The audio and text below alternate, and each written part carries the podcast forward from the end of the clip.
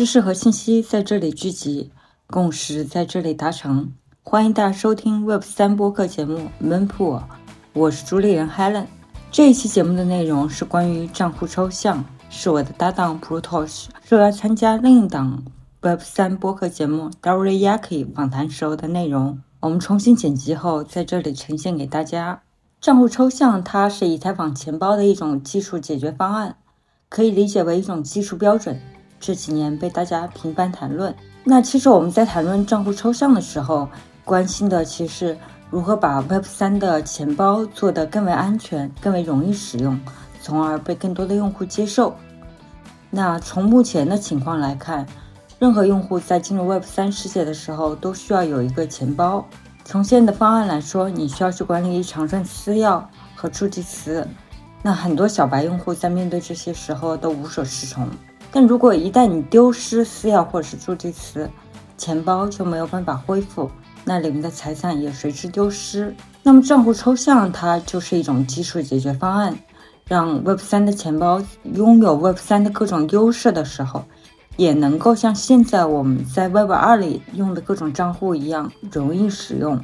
能够恢复。我们在 Web 三里面经常会谈论民主和去中心化。其实有一个道理，我觉得需要在这里提及，那就是说，只有把产品做得越来越简单，小白用户都能够使用，才能够做到民主，才能够帮助权力去普及。那怎么去理解这个道理呢？像最近 ChatGPT 它非常火。其实背后的意义也是在这里，人们用自然语言就可以和机器交流，那和计算机交流，从而掌握知识和信息，它本身就是一种权利。那过去这种权利可能是掌握在拥有技术知识的人的手上。举个简单例子，在我上小学的时候，我们打开计算机，在计算机里面去打开一个文件夹，甚至打开纸牌游戏，你都需要去写代码。叫 Basic 语言，那到后来，微软它发明了图形界面，就像现在系统里我们所使用的那样，你点开一个简单图标就能够打开一个应用，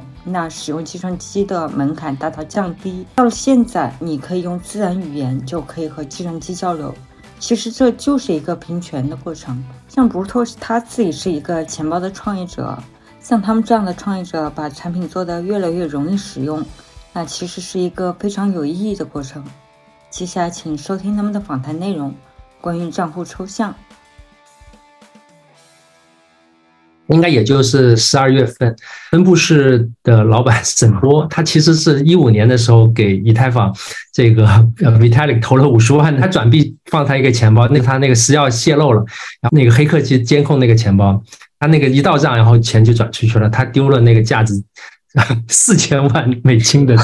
资产啊，非常恐怖。这是沈波，你想想，连他这种对吧，这么老资格的都会丢币。那还有另外一个事情，这个是一月初的，比特币核心开发者他因为自己的操作出现了一些问题，然后他丢了大概两百多个比特币。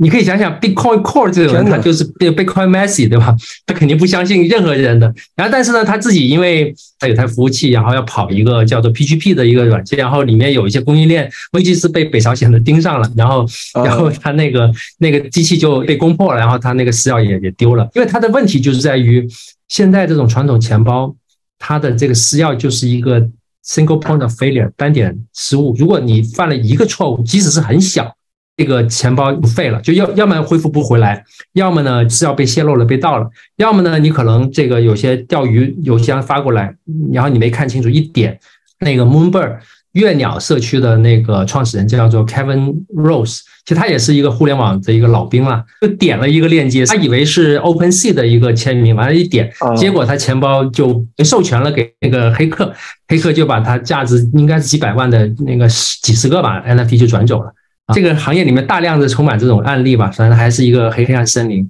对，所以我觉得这个安全性实际上是一个非常严重的问题。刚才举的那些案例都是行业里面参与非常早的，包括有技术能力的啊，他们都会丢币。那你说小白用户或者是未来下个牛市，然后要进来这些用户，根本就没有这种理论基础、操作操作实践。那如果假设百分之十的人他把资产放进来了，然后他最后发现没了。它这个体验是非常糟糕的，所以我们一定要解决这个问题。我们在聊账户抽象之前呢，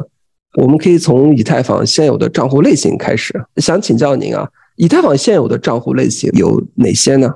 嗯，OK，因为大家应该都用过以太坊，对吧？以太坊，呃，就用钱包，一般都会用 MetaMask 或者其他的一些钱包。那大家拥有的钱包在以太坊白皮书里面，它叫做 EOA 啊，External Own Accounts，就是外部持有账户，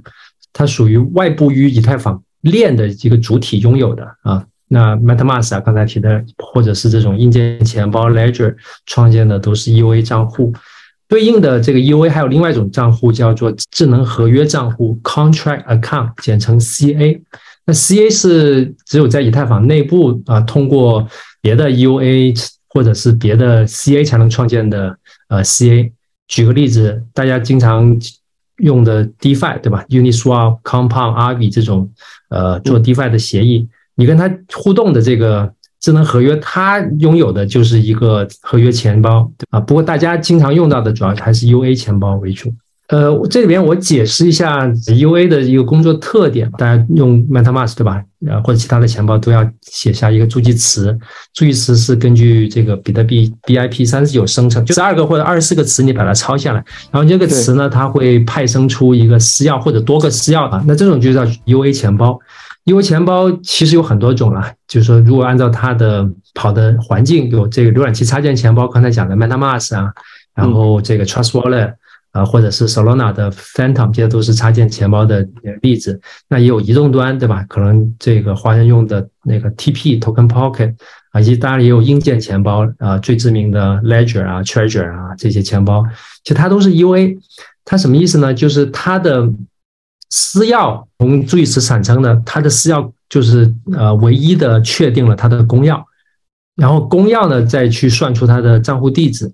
你有了私钥，你就控制你这个账户。技术上面，它因为是采用了这个加密学非对称这个加密算法啊，所以这块已经用了很多年了。其实，在比特币之前已经是非常成熟了啊，包括今天大家用的这个上网电商都是用这套加密的。然后呢，从我们发明这个比特币，其实它就也采用了这个方式。那么这个里有个好处，就是说这个逻辑很简单哈，就是你只要在用户端你有一个电脑、手机，你就可以生成一个公司要对啊，然后就可以开始用了。啊，但是呢，它有一个大的问题，就是说这个账户是跟你的私钥硬绑定的，就是说你的私钥就是你的账户，如果你丢了私钥，你就你就失去了你的你的所有。举个例子，你的豪宅对吧？可能在上海汤臣一品，你的私钥就是你那个家的钥匙，但如果你的家的钥匙丢了，就是你找不到了，那你就没有办法访问到你那个汤汤臣一品的房子了，你没办法换私钥。所以这就是今天这种传统钱包或者 U A 钱包的最大的问题，用户怎么去保管他的私钥？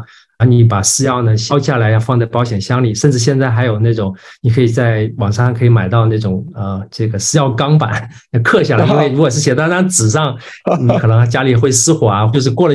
五年、十年，它可能就没了，对吧？这种方式对这种小白用户或者普通用户来说，其实还是非常难用的。另外几种钱包虽然现在普及度还不高啊，但是今天我们讲的一个主题啊，这跟它密切相关的另外一种钱包叫做智能合约钱包 （Smart Contract Wallet）。它什么意思呢？就是它就是利用呃刚才说的这个 C A Contract Account 来搭建的钱包的一个解决方案。那主要的案例有像 Argent、n o s a f e 这都是比较老牌的智能合约钱包，也有像这个 Unipass 啊、SoWallet，这是华研团队做的呃这个智能合约钱包项目。那另外一种钱包叫做 MPC 钱包，MPC 就是多方计算，最近讨论这个比较多。其实它的本质上也是 U A 钱包，但是呢，它的签名的方式并不一样，因为它的私钥并没有在用户这边完成签名，它实际上是把这个呃私钥呃分成了若干个碎片。啊，不同的碎片由用户呃保存或者用户保存多多个备份，以及这个 MPC 提供方来来保存，那么多方来完成计算。因为 MPC 是一个密码学跟计算机的一个概念，就是各方在不泄露自己的隐私的情况下，把自己的这个秘密参与了一个计算，然后呢可以得出一个结果。大家理解就是一个私钥打成了，比如说三片、四片或者两片的碎片，每一方保持一个，然后碎片你不会让对方知道，但是可以用共同。计算出来，然后完成跟传统那种 U A 钱包完成签名一样的效果啊。那这里面有一些比较知名的厂商，像 Fireblocks、Zango、Western Off 啊，包括 Coinbase，它其实那个不算自托管钱包方案了，它算是一个半托管方案。但是就是用户自己有一份，然后 Coinbase 有一份，万一你丢了，你可以打电话让 Coinbase 确认你是你，然后 Coinbase 帮你去恢复。但这个就上就放弃了就主性，对，有一些用户其实不喜欢，但是 Coinbase 要解决的问题其实就是说，他们用用户还是想有些时候掌握他的私钥去玩 DeFi 啊，或者是去玩 NFT 啊，对吧？Coinbase 不可能去把他的账号去让他的工作人员给你去做这件事情，所以他用了这种方案解决这个问题。是讲的这几种方案吧，就啊，本质上就也是 UA，但是 UA 有传统的跟这个 MPC 的，以及呃另外基于智能合约账户而搭建的 Smart Contract Wallet 智能合约。钱包。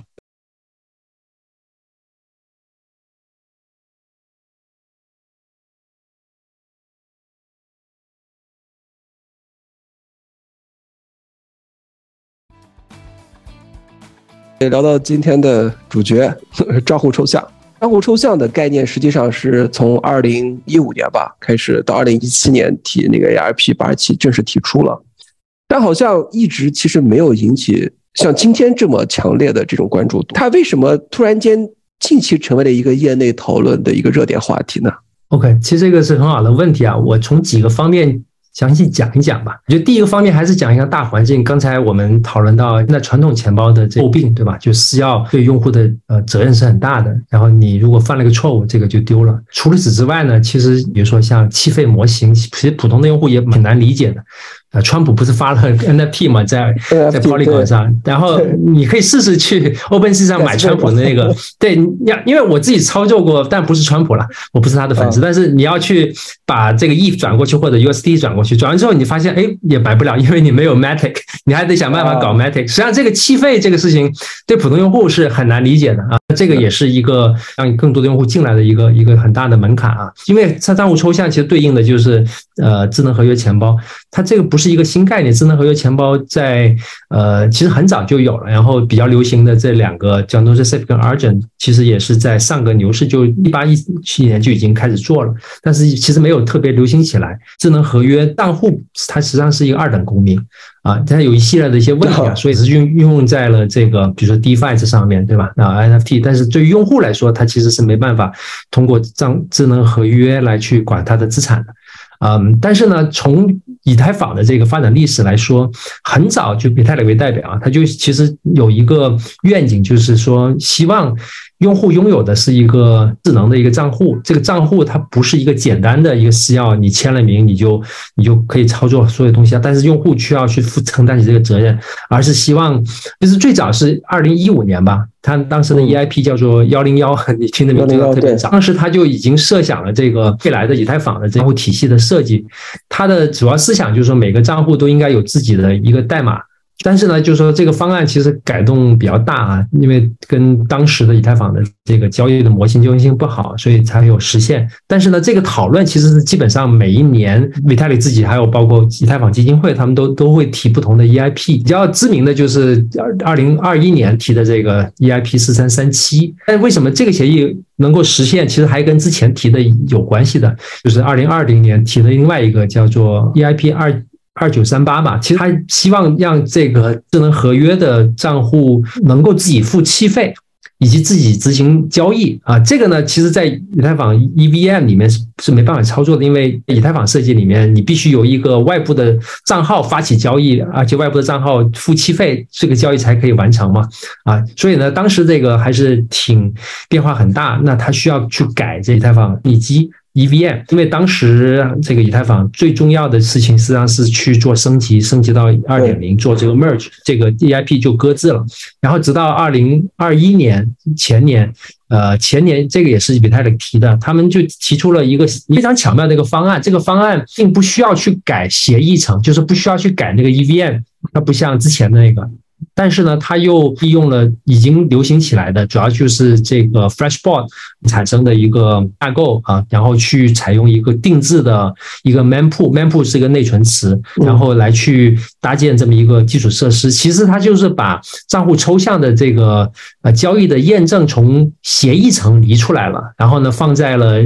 你可以说是应用层，但是这个应用层又是一个标准，由以太坊基金会发起，然后实现一个标准。大家如果你要做新的呃智能合约钱包的话，你要遵循这个标准。其实标准我觉得是以太坊基金会做的特别好的一件事情。就像为什么以太坊能够火起来，就是就就最早的时候啊，就是其实跟二零一一七年你出了这个 ERC 二零嘛，所以有个代币标准，对吧？然后包括这个 NFT 有这个 ERC 七二幺，这个账户抽象也是因为 GIP 四三三七，其实现在应该叫做 ERC 四三三七了，因为它已经进入了下一个阶段。其实因为有了这个标准，实现方式又比较成熟啊。当然现在还在这个实现的过程中，因为协议的设计已经这个设计了，那现在是在实现的过程中。对，这其实就是讲了这么一个历史吧。这个历史就是首先有大的环境，这个大的环境就是传统钱包。对普通用户的巨大的门槛，而且不安全。嗯啊，第二个呢，就是这个以太坊基金会其实很早他就希望能够让用户他的账户其实是有能力去执行一些逻辑的。这个逻辑呢，可以让用户来选，或者是应用开发者来来去实现啊，呃，可以有更多的可能性，而不是像现在这样简单的一个方案。这个事情并不是说最近才火的，而是这个很多年有不断的讨论，然后不断的技术的螺旋式的上升，那最后落到了 ZIP 四三三七啊，最近。讨论也比较多，特别是去年博格达大会啊，胡提的一个主题之一吧。啊我想表达的一点就是，并不是突然这个就冒出来了，而是有很多的历史的积累的。明白，明白，明白。谢谢布鲁特斯老师。账户抽象，我理解它是两个词组吧？账户 account 和抽象这个的，怎么去理解抽象这个定义呢？抽象严格定义上的话，就是在。这个计算机科学里面，computer science 里面，它就是指把一个大的一块抽出相关的部分，然后分成小的部分，用另外一个词来解释，大家我觉得就很好明白，它其实模块化。啊，抽象你可以理解为模块化，你就好理解了。我举另外一个例子吧，听说过 TCP/IP 对吧？这个就是互联网的基础，它就是网络协议嘛。TCP/IP 它其实是四层协议，它在早之前有个叫做 OSI 七层协议，它其实就是一个比较典型的抽象的案例子。它不是说要把所有的代码在一个完地方完成，它而是说每一层完成它的事情之间，它有一个比较明确的这个接口的定义。如果没有技术背景的，你就把它理解成模块化啊。它的优势会比现有的呃账户相比会体现在哪里呢？这可能我讲技术一点，因为比如说 EUA，它账号是怎么工作的？其实它的功能是就是说写死在以太坊虚拟机里面，就写死在 EVM 里面。它做几个判断，第一个判断呢，它确定呃交易是不是由持有这个私钥的人签名的，就是说确认这个签名是不是呃正确的啊，这个很重要。它就是用公司要对，对吧？啊，第二个呢，就确认你这个账户里面有没有足够的气费，因为你要花气费嘛。第三个呢，它这个有个叫做 nonce，它其实是你可以理解为计数器吧，它其实就是来防止呃重放攻击的。其实这三个逻辑它要都要 check 一下，就是一个 if 这一二三这三个都都 OK 了，那它就这是一个合理的这交易，那它就可以去完成打包，然后发到区块里面，就就完成这个交易。这里面之前都是写死在 EVM 里面的。它的判断其实是比较简单的。那用了账户抽象，它有什么好处呢？你可以把刚才我描述的这些判断，把它抽象出来，抽象出来交给开发者，让开发者去定义你怎么去认证这个账户做什么。其实它就是说用一种可编程的方式来设置这个交易是不是有效的啊？你这么理解？因为有了这个事情的话，就可以让开发者验证私钥之外的其他的方式来认证，你就可以做一些很酷的事情。我们等会可以说一些很酷的事情是哪些啊？这个应用场景，账户抽象一听这个名字好像很高大上一样，其实它这个账户抽象，某种意义上说，它就是一个智能合约去管理你一个账户的能力。从某种意义上讲呢，我觉得它这个 Vitalik Buterin 的这个造词能力也很强，因为如果讲智能合约账户、智能合约钱包，好像又没那么高大上，对吧？我讲另外一个案例啊，去年初吧，他提的这个 SBT 嘛，收帮 Token。其实方 token 就是一个不可转让的 NFT。那如果你说当时他提的叫做不可转让 NFT，好像就很很 boring，对吧？但是账户抽象你也不用把它想太太太复杂啊。对，所以它会怎么跟我们现有的，比如说一些实际的场景相结合呢？会，嗯嗯，对，这些案例有非常多哈。就才我我我讲了 UA 的这个特点，你大家就这么理解就好了。UA。就是说，它验证你，它是这个逻辑是写死的，就是你有没有气费，然后这是不是你的，然后呢，还有那个 none 是不是加一了啊，它就可以通过了。但是如果有了账户抽象的能力的账户，它其实就是你可以理解为它的它的账户就一段代码，那个代码是图灵完备的。OK，它的这个一下子这个就格局就上来了，就像。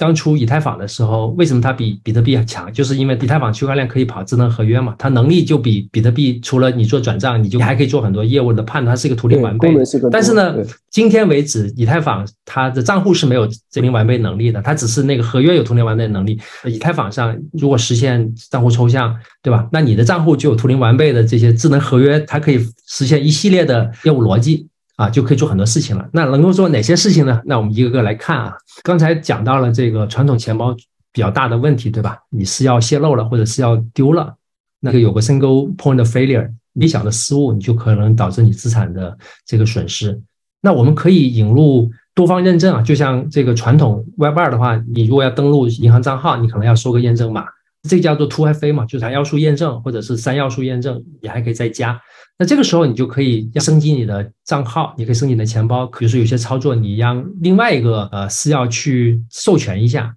对吧？你就可以完成这个交易。呃，或者是有一种功能叫做社交恢复，就万一我自己常用这个私钥丢了。但是呢，我已经之前授权了几个人，我设置好上限，对吧？两个人他就可以恢复我了，那我就可以让他去恢复我了。我刚才举那个例子，你如果有个豪宅，对吧？你钥匙丢了，你的豪宅就废了。但是呢，它就可以实现你那个钥匙你换了，但是你的豪宅。还是你的，你只要把那个丢的那个钥匙你换掉就好了。只要这以太坊支持了这个 AA，那你就可以实现，就是说我们在传统呃互联网里面的常用的 2FA，就是二要素验证或多因子验证以及社交恢复这些能力就可以实现啊。对，所以而且这一点我也要强调一下，Coinbase 其实它是牺牲了用户的自我控制权。啊，但是呢，就是说，呃，通过账户抽象实现的这种，你可能授权别人，你可以把它叫回来的。其实它整个资产还是被用户完全控制的。可能小白用户，包括很多我认识这些人进来都是在中心化交易所有个账号，然后就有币，对吧？然后买卖其实都很方便啊。但是呢，中心化交易所虽然这些体验很好，安全性呢如果它不出事情都 OK，但是呢，万一。他要跑路的话，他就跑路了，就像 FTX 一样，中心化交易所，他拥有你的私钥，而且他那个不是跑在智能合约上面的，所以他想作恶是有能力作恶的啊。对，这是这是第一个场景，就是呃，把传统钱包升级成这种账户抽象的钱包，它就可以更加安全。第二个场景也经常讲，你可以把你的账户可以配置不同的角色，还有各种的支出的策略。举个例子，就是说你的账号是由一个公司或者一个道组织吧啊用的，那你组织里面有不同的人啊。啊，他管理同样的账号，但是呢，不同的人的权限不一样。比如说，你的财务部门可能 CFO 或者普通这个出纳人员，他可以有不同的支出的这个限制，对吧？就 CFO 可能可以随便花，但是呢，呃，超过一定金额呢，需要另外一个 C 级别的来授权。那呢，可能每个月可以发一次工资。然后呢，说要有些时候要投票嘛，你可以去拿去投票，去 Snapshot 里面投票。但是呢，你不可以去转账，这个其实就可以通过这个抽象来实现这么一个比较复杂的啊，但是呢是支持多人拥有的账户的这个能力啊，这个呢就达到就传统金融银行账号或者这种公司账号级别。对，还有另外一个场景，这个场景也讨论非常多。我刚才说的以太坊 EVM 为代表的这期费，这是一个用户体验的一个门槛的问题，怎么解决它？因为你的交易如果一定要计费的话，其实蛮难。但是呢，用这个账户抽象，你可以去支持多种支付方式了。啊，什么意思呢？就是说你钱包里面并不需要拥有以太，或者比如说你如果是 Polygon 的话，你不需要有 Matic 了，你可以直接扣你的 USDC，或者你有比如说 A Coin，直接扣你那个 Coin，或者是由另外一方代付。可能那个方是一个游戏开发商或者是搞社交的啊，他来代付，这样的话就极大的就是说降低了这个门槛。还有一种场景就是批量授权跟交易，这个也是比较大的问题嘛。如果大家跟链上的 DeFi 交互过，都知道你要完成很多操作，比如说你要去 Compound 质押，然后借钱出来。你至少要完成三个操作，比如说我质押一个 Bitcoin，对吧？这个 USDC 借出来，我得首先授权这个 Compound 的合约能够调用我的这个 A Coin，然后第二步我要 deposit 我的 A Coin 去 Compound 的那合约的账户，第三步对应它会算出你可以质押多少，根据质押率啊。但这三步你都需要这个弹出，然后确认。那为什么这三步不可以就打包？然后呢，签一笔，然后这一笔其实对应的是三笔交易。啊，今天你用 EUA 是不行的，但是呢，如果是用 A，它可以可以完成一你省事儿，第二个呢，而且还省气费。这个授权跟计费的这方式已经在有一个应用里面实现的很好了，这就是呃 Lens Protocol。Lens Protocol 是一个去中心化的社交图谱的协议啊，主要现在跑在 Polygon 上。他们做了一个比较有意思的创新，大家如果有 Lens Protocol 可以尝试一下。是他做的事情就是用户的这关系图谱，然后用户呢可以去等于发帖嘛，然后可以评论嘛。那这些其实它并不是一个就金融应用，它不是转币，不是对吧？不是 DeFi 这种，所以呢它的安全性要求没那么高的啊。所以呢它其实就做了这么一个设计，它有一个叫 Dispatcher 一个调度器的这么一个工具，用户呢可以把它。的一个签名权限委托另外一个账号，这个账号呢，Lens Protocol 它也会这个垫付期费，所以你如果用 Lens Protocol 完成一些社交功能啊，它其实不需要交期费的，同时呢，你的一些互动它也是给你写到链上的。我觉得这是一个挺有意思的一个场景。首先，它它也不是个钱包，但是它正好是用了这个账户抽象的这个能力，然后实现了社交的一个应用啊。我觉得其实大家就是说可以真的脑洞大大开啊，就是账户抽象除了可以管你的资产，可以更好、更安全，同时也有更多的一些新的应用 use case 出来啊。我觉得 Lens Protocol 就是一个很好很好的例子。还有另外两个，我也提一下，这个也非常重要。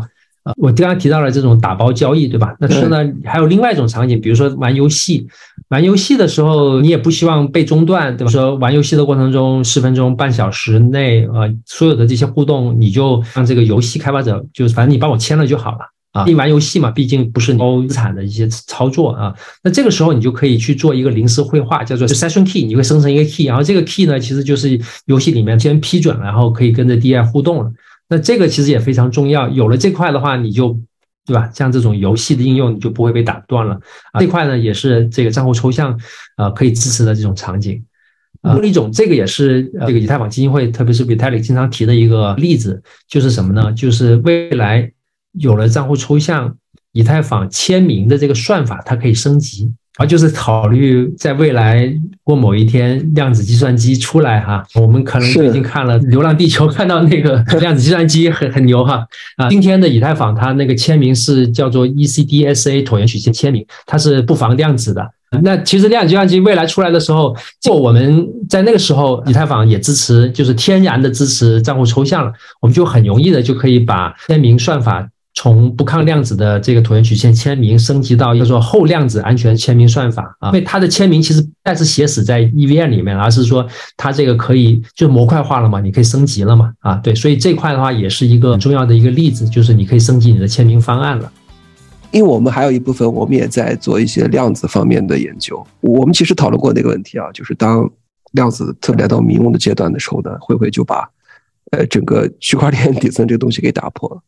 所以也是想借机会请教一下您，就是您怎么看账户抽象和多方计算这种结合？刚才我简单的讲了讲多方计算钱包 MPC 钱包的定义，实际上它还是个 EUA 钱，还是还是个 EUA 钱包，但是呢，这个私钥它并不是就在你的客户端完成签名，它实际上是把这个私钥打成了多个碎片。然后呢，这个碎片由可能用户对吧？然后还有这个 MPC 提供方多方啊来完成一个计算跟加密。当你需要签名的时候，这几个碎片就拼接起来完成整个私钥的计算。在这里面，它的核心思路就是分散这个控制权，然后达到分散风险或者是栽备的目的。呃，就避免了单点失败。举个例子，比如说一个私钥它分成了三片。那对黑客来说，他要就是攻破三个 才行啊，对吧？所以它的难度一下就就等于三次方了啊。这里面的核心原理就是分散啊，实现的方式呢，它其实有不同的算法，有些算法就是比较传统，所以它比较这个成熟，叫 Schmidt secret，它其实就是分成碎片，但是碎片之后它可以重构一个私钥出来，然后这个私钥会在在一定时间内在某个计算环境里面。就在里面，然后你可以可以完成计算啊，这个呢比较成熟啊，因为它的算法几十年了。那还有一种呢，这个也最近提的比较多的，就是它实际上是利用了门线签名啊，简称 TSS。这个呢，它并不会重构这个私钥出来，它其实就是利用比较高级的密码学的这个原理啊，私钥并不会在某个计算环境里面，但是它是一个，你可以理解为一个啊网络吧，这个网络由多方它其实进行一个轮回的一个计算，这个时候会更安全，但是呢，它会有一些计算时间啊一些一些问题啊。对，这个就是对 MPC 的一个解释。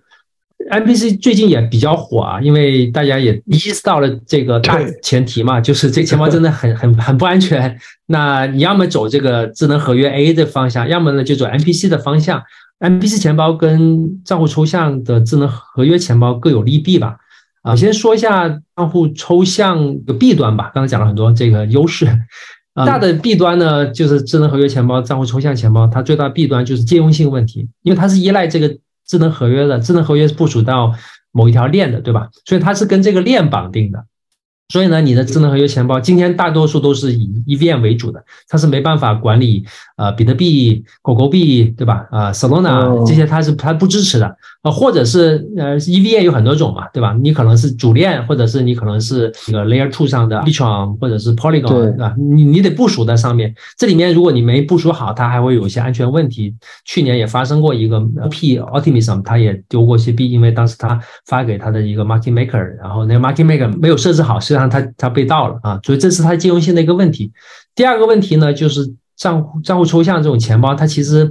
它的逻辑是跑在的链上的，所以呢，它就又回到那个气费的问题，因为它的计算它是需要消耗呃链上计算资源的，所以它的 gas 费肯定是比你的这传统的小狐狸钱包要高的啊，所以呢，就是说这里面。我自己的预测啊，就是说账户抽象的钱包可能在以太坊主网上呢，还需要一段时间，因为以太坊主网的气费也没办法降下来，在目前的阶段还有好多的一些呃工作要做哈。那它肯定先会在 Layer Two 上先落地，先跑起来。我觉得这是账户抽象智能合约钱包最大的两个问题，一个是兼容性链的兼容性，第二个呢气费的问题。那 MPC 呢，这两个正好也解决了。它第一，它是因为它的私钥是在这个链下完成的。所以呢，它可以天然的支持不同的链，它只要支持对应的这个加密曲线算法的就好了。它啊，大部分是由这个 ECDSA 椭圆曲线签名，然后不同的这个加密曲线来来支持，它其实都可以支持啊。这是第一点，就它兼容性的确会比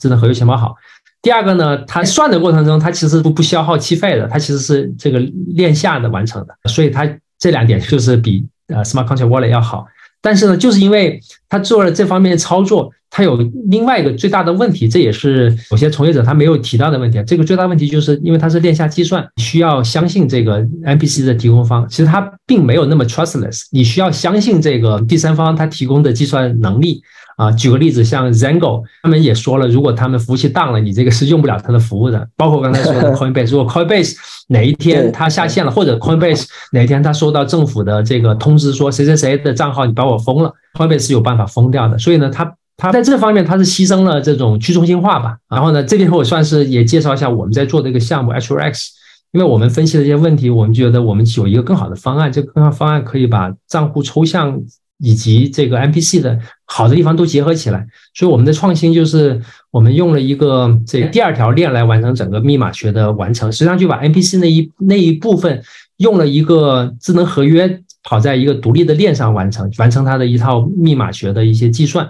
因为它跑在公链上，所以它有这一些一些好处。同时呢，它也是独立于这个目标链的，所以呢，对于那目标链来说，这个还是一个 EOA。对吧？所以它它还兼容性很强。同时呢，我们也可以呃，就是说针对特定的，比如说四三三七，我们也可以支持这种智能合约钱包。所以呢，就是实现了这种呃公链的可组合性吧，你可以这么理解。就是我们的这个方案就是选了一些公链，然后这公链上它密码学能力很强的，我们在上面搭建了这一套计算，然后来去支持不同的链的这种私钥的管理啊，同时就实现了这种呃跨链的账户抽象的钱包的这个能力啊。最后我们聊一个开放式的问题啊，呃，波德士老师，您怎么看待抽象账户对 Web3 行业未来发展的影响？呃，我是这么认为，这个方案其实是 Web3 应用以及大规模用户这个 adoption 吧，这个先行基础。因为想了很多 Web 三，对吧？自我掌控，但是现在的确很难用。Web 二呢，其实很好用，但是呢，那个数据啊、资产啊，不是你的，对吧？所以呢，正好我觉得账户抽象这个，如果能够实现，那就可以把 Web 三你自我掌控个人主权，然后又跟 Web 二的这个很好的 UI UX 用户体验结合起来。打个比方吧，就很像智能手机它出现。因为智能手机出现之前，互联网已经很多很多年了。然后智能手机出现，那每人就带了一个设备，你就随时随地可以上网了。这个时候，这个移动互联网的机会才真正的把推向了大规模的社会的应用，然后改变了这个人类社会啊。那我觉得今天我们这个钱包，这传统钱包还真的就是停留在诺基亚时代吧？呃，或者我从另外一个另外一个角度比喻吧，比如说汽车哈。其实早年的汽车，不管是福特那个时代汽车，它其实是呃不安全的，因为它没有那些呃安全标配、安全带啊、气囊啊，甚至这个这个 ABS 这个刹车防锁死嘛。因为它其实就把这个开车的这个责任交给了用户。那是一样的，就是说钱包这个事情，今天我们知道非常好，你可以自己控制你的资产了，你去到哪儿，你的资产都是你的，对吧？但是呢。你的责任太大了，所以呢，我们有这账户抽象就可以，呃，把一些刚才讲的像这种社交恢复啊，这个这个多签啦，然后包括这些设设置啊，这些你就变成一个标配。这样子的话，你定好了这个新标准，这个行业才可以发展。就是像汽车一样，你把这安更安全了，你不不是说你早年的时候一百个人开汽车可能会开下来，对吧？一百个人可能死两三个，那现在有了安全这些措施，那这个安全性高了很多了。啊，它成为一个行业标准，所以我觉得就像智能手机带来的机会一样，这个是一个很大的一一个机会。呃，那另外还有一个我的感触吧，因为研究了很多钱包，研究了很多这个呃，包括这个标准，我觉得有一个观点就是说，其实钱包这里面竞争非常激烈。不亚于这个在底层的 Layer One 的竞争，这两端其实是最下底层，一个是最上面一层，然后中间这些应用呢，它其实都会可能会价值捕获被这两层给给给挤压。其实最近呃听说呃 OpenSea 呃 Uniswap 啊，他们也在做自己的钱包啊，就说明其实他也在考虑，哎，我有用户了，那我我也做个钱包出来啊，他会挤压这个。呃，像 MetaMask 的一些空间，但是呢，我觉得未来也是一片光明。它至少对我们团队来说，为什么呢？因为我觉得其实这个现在特别早，现在还在诺基亚时代嘛。像 ERC 四三三七这种以太坊基金会一推，它就形成个标准，大家又同样就在起跑线上了。当我说像一来，那新的这个机会，大家又直接起跑线上了。如果有些巨头，这些 MetaMask 什么，它其实用户数很高，但实际上它还是很多很多问题的。那如果他不积极进取，对吧？那一下子他就会被新来者，可能是 startup，对吧？可能跟追上了。所以我觉得，同样的，就是在未来的话，也有很多机会。对于钱包，对于这这这从业者，我觉得有非常多的机会。所以也非常希望能够跟从业者我们一起交流，然后看有什么新的场景，然后怎么去共建。我觉得在现在是熊市嘛，熊市里面做 builder 是特别好的。谢谢谢谢谢谢 Brutus 老师，说的太好了，感谢感谢。